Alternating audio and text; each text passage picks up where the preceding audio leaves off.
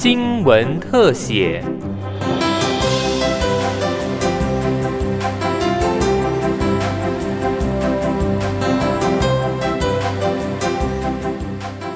在五月中旬，新冠肺炎疫情升温，来得又快又猛，让人措手不及。当 PCR 阳性患者突然大量增加，再送确诊者去检疫旅馆的司机需求也大增。在这一段不能跟民众接触的路，谁来担负这个高风险的工作呢？就在最紧急的时候，台湾计程车学院协会成立了新北抗疫围光车队，召集一群几乎没有声音的驾驶，在社会张惶不安、喧嚣谩骂的时候，安静的完成接送病患的工作。桃十七三重检疫站载客两位。桃幺六回报，桃幺六回报，在十分钟抵达树林，准备客下。桃七剩下的队员现在立刻前往三重着装。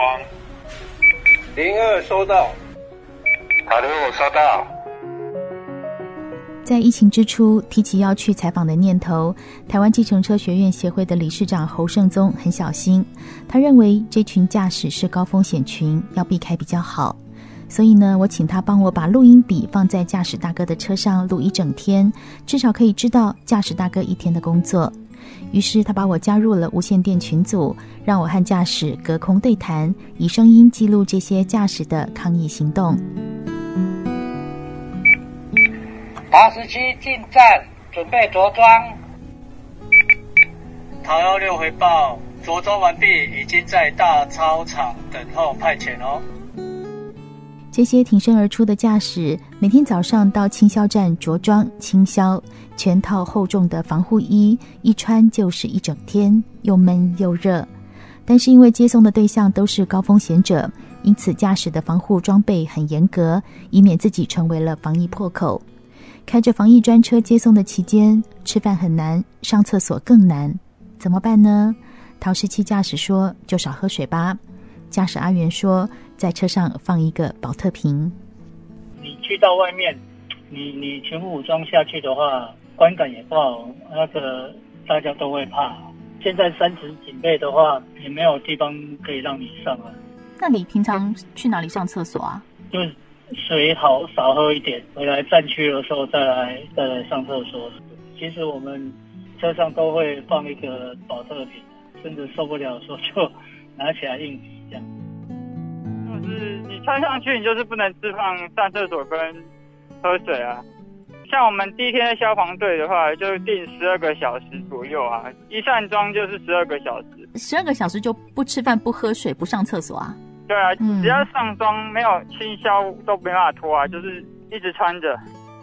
闷热不能吃饭、上厕所，其实不是他们最大的困扰，主要的压力来自于家人。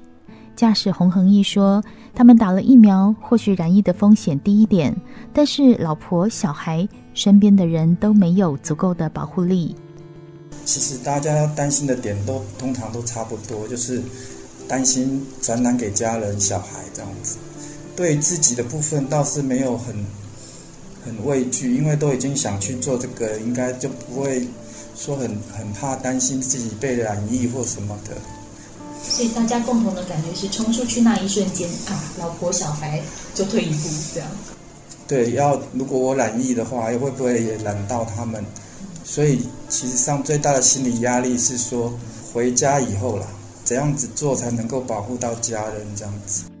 另外一个压力来自于外界的看法。驾驶陶十六说，他们太接近染疫者，连带也被贴上标签，心里多少有点卡卡的。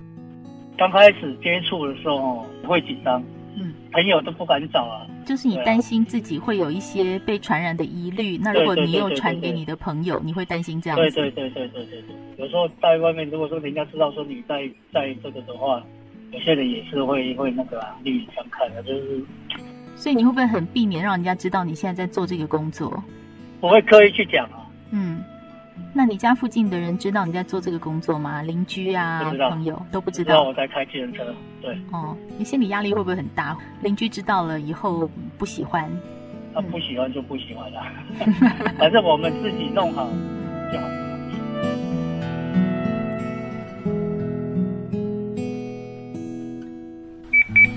劳动机回报。大刚带出来的客人有一个那个那个卫生局还是没回复那个简易旅馆的订，现在没有下车点。帮他订哪里的防疫旅馆？他是找卫生局订的，然后现在都毛线打不进去，也还没有回复。收到，收到，稍等吧，先继续打，没没办法，怎么等他打通了？不只是单纯的再送，奇奇怪怪的突发状况不时发生，考验驾驶的应变能力。陶零七驾驶载了确诊者，却不知道往哪里送。无线电里来回的沟通确认，两个小时后才送了简易旅馆。陶零七不是等最久的，陶十七驾驶有一天载到一名七十多岁的老伯伯要回家隔离，可是到了家门口，老伯伯一下说没有带钥匙，一下说要去住防疫旅馆。那个时候是晚上十二点，快到家的时候，我有问他：“那你这么晚了，你有办法进去吗？”啊，他就说他不敢进去，他就在车上跟我耗了大概两三个小时。他是担心家人不接受他吗？我我我只有说：“那你为什么不回家呢？”那个时候时间是几点呢？晚上十快十二点了，因为防疫旅馆都要预定啊，那个时候可能也没办法。那个时候也没有办法啊，我就在在车上一直跟那位老先生讲，我去帮你按电铃啊，啊，他说他们不会接的。这样子的话，我要是放他下车了，说真的也会可能也会乱走的。你有没有想过，当天如果你没有帮他安排，而是就是请他下车了，嗯，结果他会怎么样？最基本他一定会找一间。随便找一间旅馆去睡觉，可是这个旅馆不晓得他是阳性的，那搞不好这样就是变成一个破口了。啊，我心里想说好，我尽量尽量跟你跟他耗了，啊，联络看看能不能让他安全的回家这样子。找不到家人的时候，这些防疫司机更像是患者的家人。当然也会遇到不想执行任务的时候。驾驶小猪那天早上七点开始出勤，下午回到清销站喘口气，突然接到命令要到新竹去载确诊者到台中，而这名乘客就是在新北双河医院持刀攻击三名护理师的红姓男子。小猪说，当下第一个反应是非常生气，不应该浪费资源去救这种人，但是想想自己不去，别的同事也要去啊。所以他就应下了这个任务，没想到这一趟任务竟然到隔天的凌晨五点才结束。我们是收到下午五点要到新竹的那个一个什么国军医院等等他，对啊，可是我到的时候，那个检察官跟小队长才出来跟我讲说，他好像有请律师，所以可能。不会这么早出来，对他那时候跟我讲大概八九点，然后后来就是一直拖，一直拖，拖拖拖拖拖拖到半夜这样。半夜几点？我再到他的时候，我印象是一点多快两点，对，到台中大概三点多，他再从台中再开回台北这样，就开回这边，然后再做消毒这样。所以那天回到这边的中继站已经五点大概十几分吧，对。漫长的等待，小猪穿着全身的防护衣，不能喝水，不能吃饭，不能上厕所。他在心里已经把所有的三字经都标过好几轮了，最后不标了，因为累到标不动了。一开始很气啊，一开始蛮不爽的，因为其实穿那身装备，医院也不愿意借我厕所啊，我就只能在车上，就尽量不要喝水嘛，啊也不要吃，因为我们戴那个手套也不方便吃东西。对啊，就。分散自己的注意力吧，就看看影片啊，或者是跟朋友聊聊天啊，或者是看看新闻啊之类的，转移注意力吧。对啊，啊累就眯一下，眯一下这样。我是到医院关门十点多，快十一点之后我才有下车走一下，我怕别人会紧张，看到我穿这样会紧张。那你没有上厕所啊？都都没有上。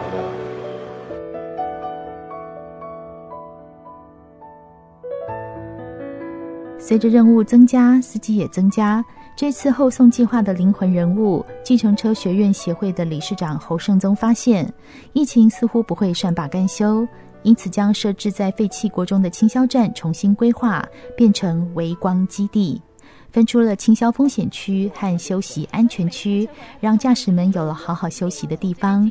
初期的混乱也逐渐上了轨道，我们也得以进入一窥全貌。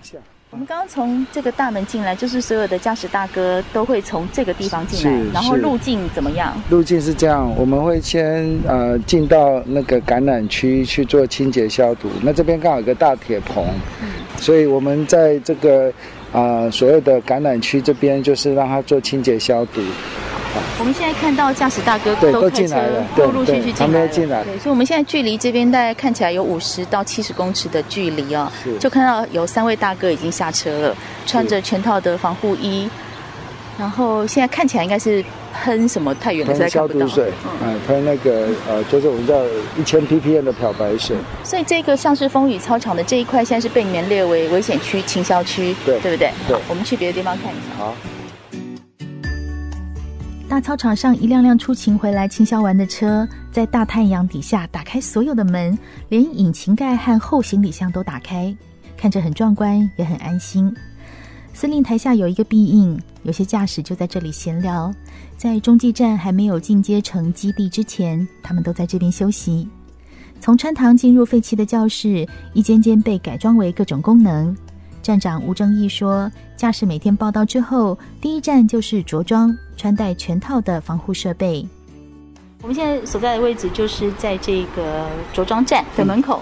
第一站我们会看到，先让他们穿鞋套，对，长鞋套，然后再做干洗手，然后再是 N95 口罩、外科口罩，嗯，外科口罩，然后再头套，嗯，然后第三个桌子就是有绿色的东西，对，那个是罚帽，再来是你看，因为。”他们都会有个面罩，然后再是隔离隔离，这个白色那个是隔离衣。哦，隔离衣再穿上去。对，再穿上去隔离衣，大家就开始就开始很热。然后到穿完隔离衣之后开始戴手套，那他们手套是要戴两层的。嗯，这主要在两层是避免你外套外面那一层破掉的时候，里面病菌也不会直接沾到你的手上。另一个废弃的生命教育教室被改装成住宿区，里面有五张床，保持安全距离。驾驶都戏称这里是“微光大饭店”。秦霄站从野战部队进阶到大饭店，驾驶川哥是一个重要的关键，因为他担心在确诊者的风险会影响到家人，所以就住到宜兰亲戚的空房，每天往返宜兰和台北。那那个时候我已经知道说，其实它是有危险性的。那我有跟家里面沟通，可是家里面就持的是一个反对的立场，所以我才会想到说，那我依然那边有一个亲戚，他有一间房间是空着的，就是用距离去换取家人的安全。是的，那只是后来，呃，因为胃部都需要打卡，他们一直看到我的打卡的。距离为什么不是在台北啊？就是那个距离会不对，然后就我就跟他讲说，我现在都是往宜兰跑，他们才发现这个事情好像并并必须要解决。那一问之下才知道说，其实并不是只有我有这个状况，其实很多人都有这个状况，那才才赶快老师有号召的一些资资源，然后所产生的这样你。现在看到的这些，所以我们现在是坐在微光大旅馆里面，是的，跟川哥访谈哈。从中继清销站到微光基地不到一个月的时间，疫情升温之初，新北市政府卫生局发现需要大量驾驶接送阳性患者，先求助于交通局寻找防疫计程车协助，但是风险太高，防疫计程车驾驶也不敢做。卫生局专门委员陈玉则说。时间紧迫，公部门无法解决的问题，需要民间协助。当时就想到新北市有全台湾最大的长照车队，两百辆专车，应该可以马上帮上忙。当我们知道有这样的需要，把市民从快快筛站送到集中检疫所，要把外地的民市民接回家，这个外面在找不到任何交通载具，又只能仰赖消防救护队的时候，其实我们知道我们需要一个新的交通工具。那那个时候，我们想到第一个想到是长照，因为这些司机大哥每天穿梭载着我们的市民到医院看病做复健，那他们在这个服务过程中，他们其实非常高高度的同理心，也有这样的呃，对于这样的医疗救护任务，其实也不算是太陌生。其实，民间的长照车队早就感受到山雨欲来。卫生局找上新北市长照车队小驴驹，车队负责人叶淑涵说：“四月初没有人愿意打疫苗的时候，他就要求车队驾驶分批去打疫苗。没想到五月中就派上了用场。我们每天都是载着长辈在跑医院，带着一群抵抗力最弱的人在进出医院。那个是我在一个早晨的祷告结束以后，我。给我看到的一个危机。然后我在当天我就去 Google 了卫生所的电话，那卫生所也很充裕，我说好啊，而且那时候刚好是开放第六类的第一天，那我们刚好是第六类。弟兄的反应是什么？我不要打。对，没错，我简直恨不得拿枪逼他们去打。那所以我就第一个去打，因为他说那那你打啊，你打啊，那我就去打。后来我们就分成每次十个人嘛，因为怕影响影响工作的排程，因为它真的会有副作用。如果打到第四周就不能打了，但是我们已经打了超过百分之七十了。有没有觉得好险？就是你祷告完以后，因为你们已经先做好准备了，所以可以马上上战场。对，是。侯胜宗同时也是逢甲大学公共事务与社会创新研究所教授，在串联公部门和民间单位力量中扮演灵魂角色。有交通专业背景的他，把五月十七号到二十七号形容为敦刻尔克战役大撤退。车队任务是将中南部居隔期满的民众送回家。第二阶段是六月初的闪电作战，成立三重中继清消站，把确诊阳性患者送到检疫所。六月上旬又快速转型成微光基地。他表示，在这次危机中，新北市政府官员的心态开放，主动找民间合作，民间有足够的能量和意愿，是这一次公司协力成功的原因。政府现在其实分工的很细，那各个不同的专业的组织只做专业的任务分工，但是因为这样，他们其实在回应速度就慢。好，因为当灾难来的时候，它是一个呃整体都要去做思考的，不能只是头痛医头，脚痛医脚。那民间在这件事情上面，其实也不能说民间就比较快，而是说民间的弹性大，民间没有啊所谓的法治这样的一个很强的包袱，所以他想要做什么，他只要大家同意就可以做。所以他没有一个所谓的一个上位的框架去架构，说他不行做什么。那所以我觉得民间这次发挥的力量是来自于说台湾的社会力很强。陈玉则举例，卫生和交通是两回事。当收到上级指示让市民返家，返家这两个字是交通的专业，卫生局根本没有概念。但是把这个问题告诉侯胜宗和叶书涵之后，他们总是可以从过去的经验里找到解决问题的方法。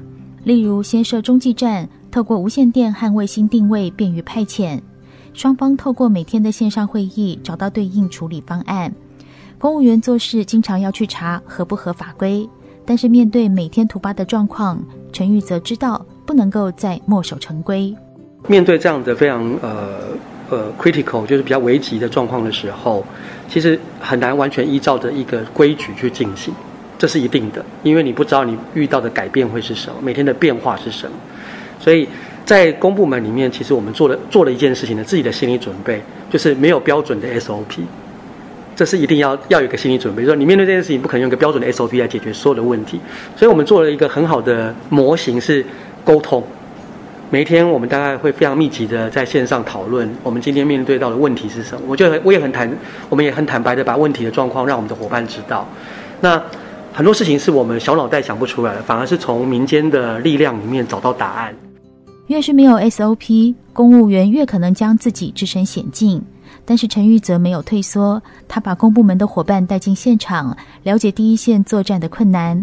当大家在同一个资讯平台下，后方了解战场。就能支援前线，愿意共同打仗。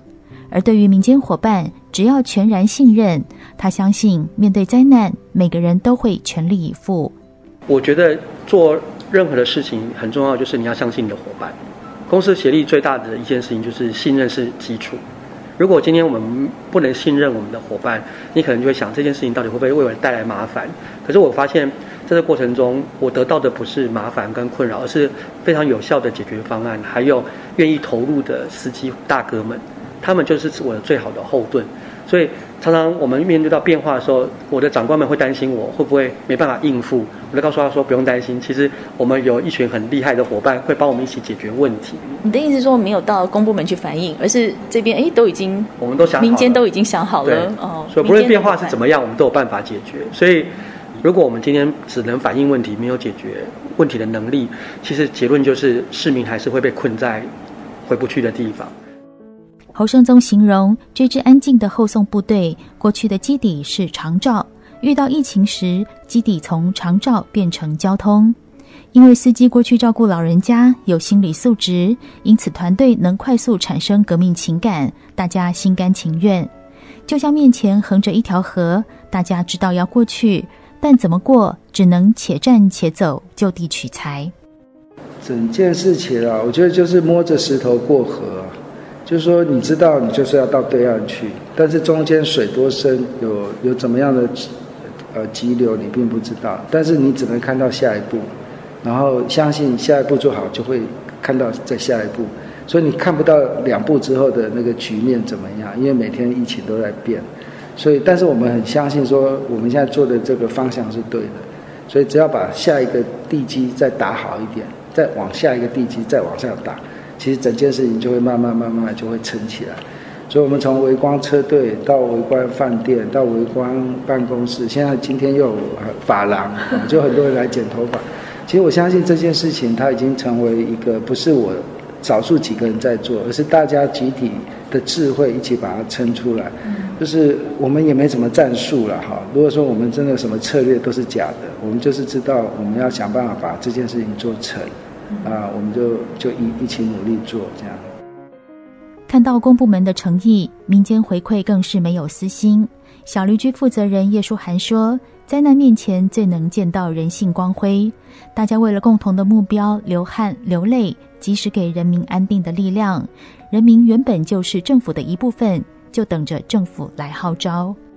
我们跟政府的关系，当我们能够在同一个夜晚为一件事情感动流泪的时候，政府应该不会怀疑我想要去 A 政府的钱，我也不会想要怀疑政府想要占我什么便宜。就是当我们都已经在为一个目标前进的时候，其实那我们就是一家人在做一件事情。我没有人民政府去哪有人力做事？就凭庄伟一个人，他大概十八般武艺大概也挂了。所以就是政府要有一个人愿意下来，去带着民间去做这件事情。我这几天我常常在想，真的，我我在各县市，你只要看到科长，都像看到天神一样。你很难去看到庄伟下来在这边，跟我们大家陪在这边流汗，然后然后跟大家跟弟兄们鞠躬哈腰的，然后在这边处理事情。那我觉得这就是应该政府要做的事情。那在这这场疫情当中，我觉得我个人只有一个目标，就是我把新北围住了，把双北守住了，就救全国了。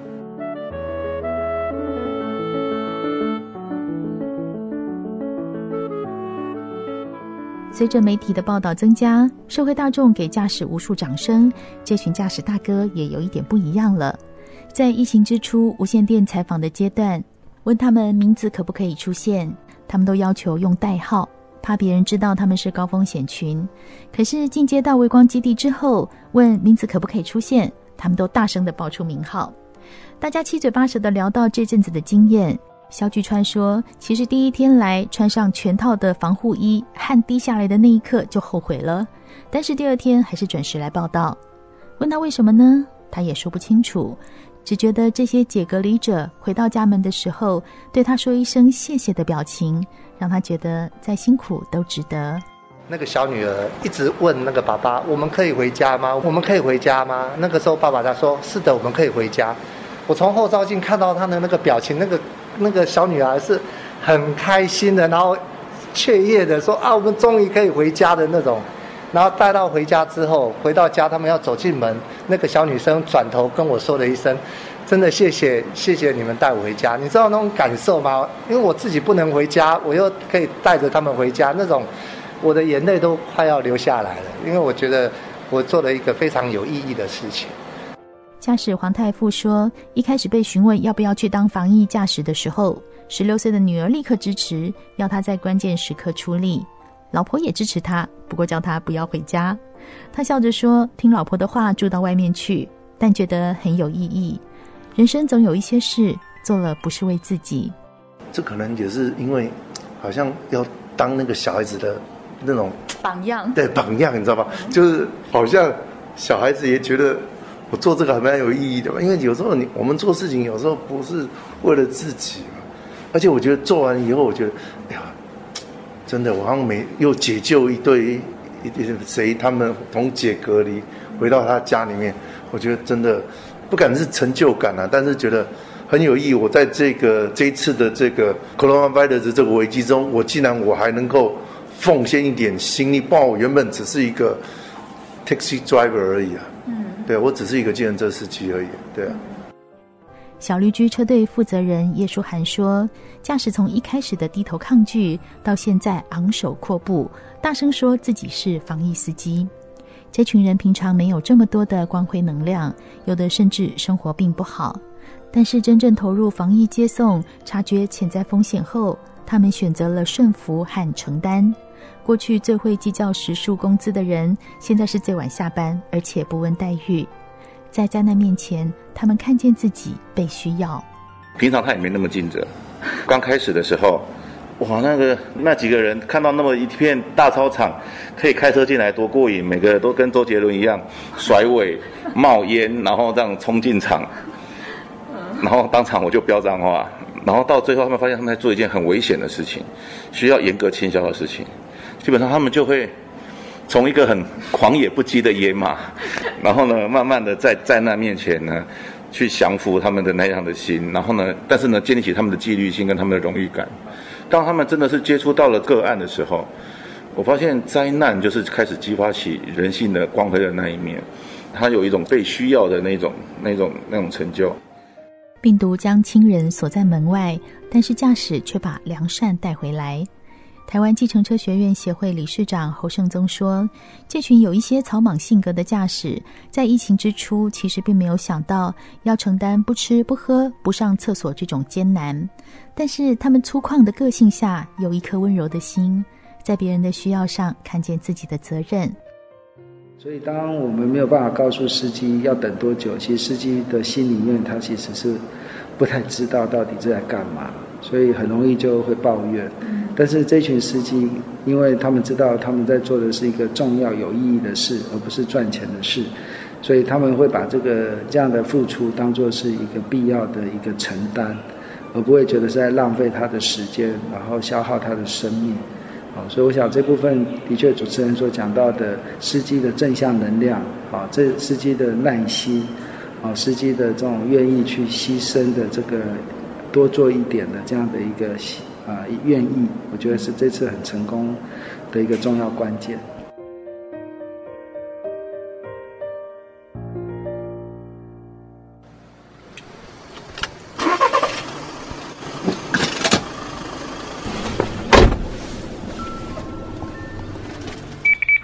桃林六回报，反前剩最后两个，我再走离开。桃幺六回报，桃幺六回报，任务结束，等候派遣。桃园市回报，桃园市任务完完成，返回中继。从无线电传出的声音，此刻听起来格外令人安心。这些驾驶教会我们，灾难来时可以往后退，更可以往前走。防疫驾驶在第一线，安静再送病患，向社会的一抹微光。在他们身上，驾驶这个名词重新被定义，而政府单位愿意把框架放一旁，人民放中间，也让人对政府的刻板改观。疫情的尽头在哪里？还没有看到出口，但公私协力、政府与民间的合作，在这场抗疫战争中，先看到了曙光。我是梦萍，我们下次见喽。